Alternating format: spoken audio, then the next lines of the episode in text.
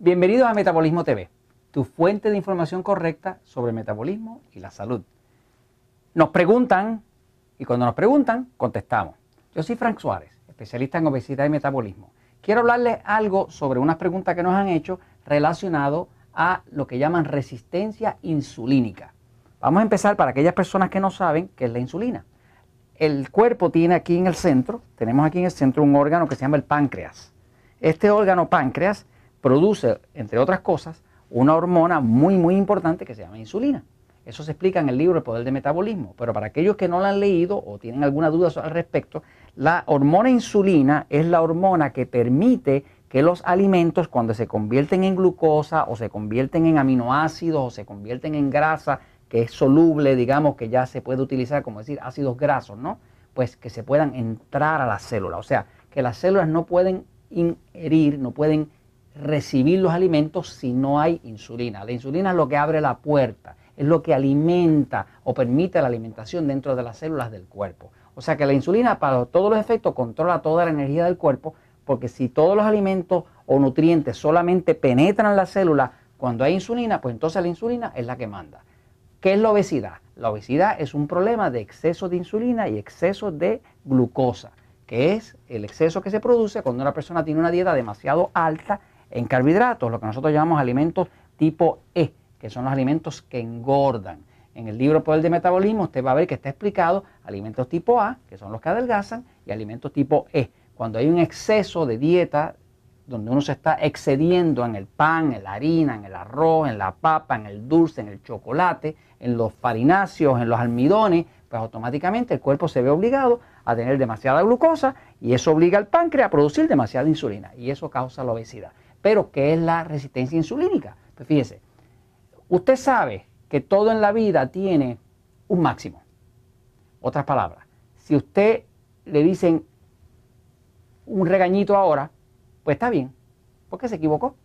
Pero si usted se da con la mala pata de que tiene una pareja que se pasa regañándolo y lo regaña, lo regaña, lo regaña, lo regaña, puede que usted se le ocurra divorciarse un día. Porque cualquier flujo, cualquier orden cualquier fuerza en una misma dirección por demasiado tiempo produce inconsciencia. O sea, fíjense, los chinos, por ejemplo, tenían una forma de, torturar a la gente, donde tomaban una persona, la agarraban la cabeza, se la amarraban y le ponían una gota de agua a caer sobre la fuente, así, tum, tum, tum, tum. Tortura china se llama. Lo horrible. Porque usted dirá, caramba, pero es una gota de agua. Usted sabe lo que es una gota de agua que no para que está ahí, tum, tum, tum, le produce a usted locura total. Así que una forma de torturar a una persona es producir un flujo de algo, de fuerza, una, una energía que se mueve y que se repite y se repite y se repite y se repite y se repite. Pero ¿qué pasa? A lo mismo le pasa al cuerpo. Cuando una persona me habla de resistencia insulínica, quiero explicarle que hay dos causas principales de la resistencia insulínica y son estas, fíjense. Una causa de la resistencia insulínica es el exceso de alimentos tipo E. Estamos hablando de los alimentos refinados, carbohidratos refinados. Cuando usted tiene un exceso de alimentos tipo E, esos alimentos tipo E se convierten en glucosa, porque son papa, harina, arroz, pizza, helado, mantecado, eh, son cosas que tienen mucho azúcar, son cosas que se convierten en almidones, son almidones que se convierten en glucosa y eso crea un exceso de glucosa y esa glucosa obliga al cuerpo a producir mucha insulina, mucha insulina. Ahora, lo otro que hace que se cree una resistencia insulínica, que quiere decir que la persona produce insulina en su páncreas, pero el cuerpo la resiste.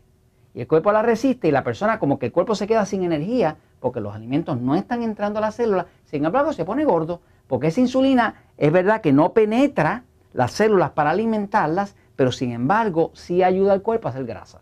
Quiere decir que mientras el cuerpo hace grasa, las células se mueren de hambre y es porque se crea lo que llama resistencia insulínica. Una de las razones es que la persona cuando tiene deficiencia de nutrientes, estamos hablando vitaminas, minerales, por ejemplo, se ha descubierto recientemente que muchas de las causas de, resistencia insulínica tiene que ver con la vitamina D.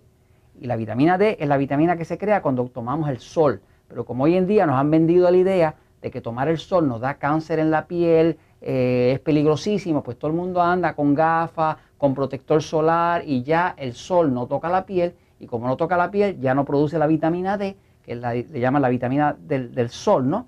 que es la vitamina que básicamente evita que haya resistencia insulínica.